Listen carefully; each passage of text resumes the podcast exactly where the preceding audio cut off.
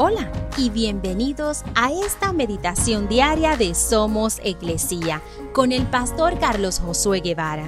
Mi nombre es Magali Méndez y queremos darte las gracias por permitirnos traer esta palabra de bendición a tu vida el día de hoy.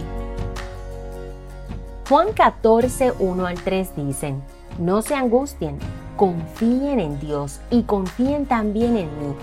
En el hogar de mi Padre, hay muchas viviendas. Si no fuera así, ya se lo habría dicho a ustedes. Voy a prepararles un lugar. Y si me voy y se lo preparo, vendré para llevármelos conmigo.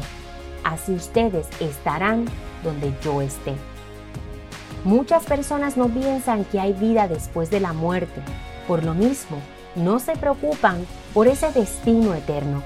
Por otro lado, hay otras personas que se esmeran por hacer el mérito y trabajo necesario para ser considerado en un mejor lugar en la eternidad.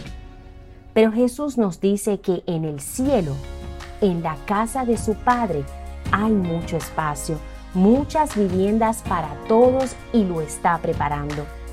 Una vez llegue el momento, Él volverá por nosotros y nos llevará con Él.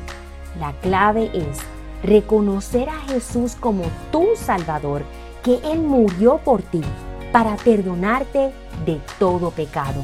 Y entonces puedes estar seguro y no angustiarte que tendrás un lugar en el cielo con Dios por la eternidad y a la vez disfrutar de su amor y dirección en esta vida.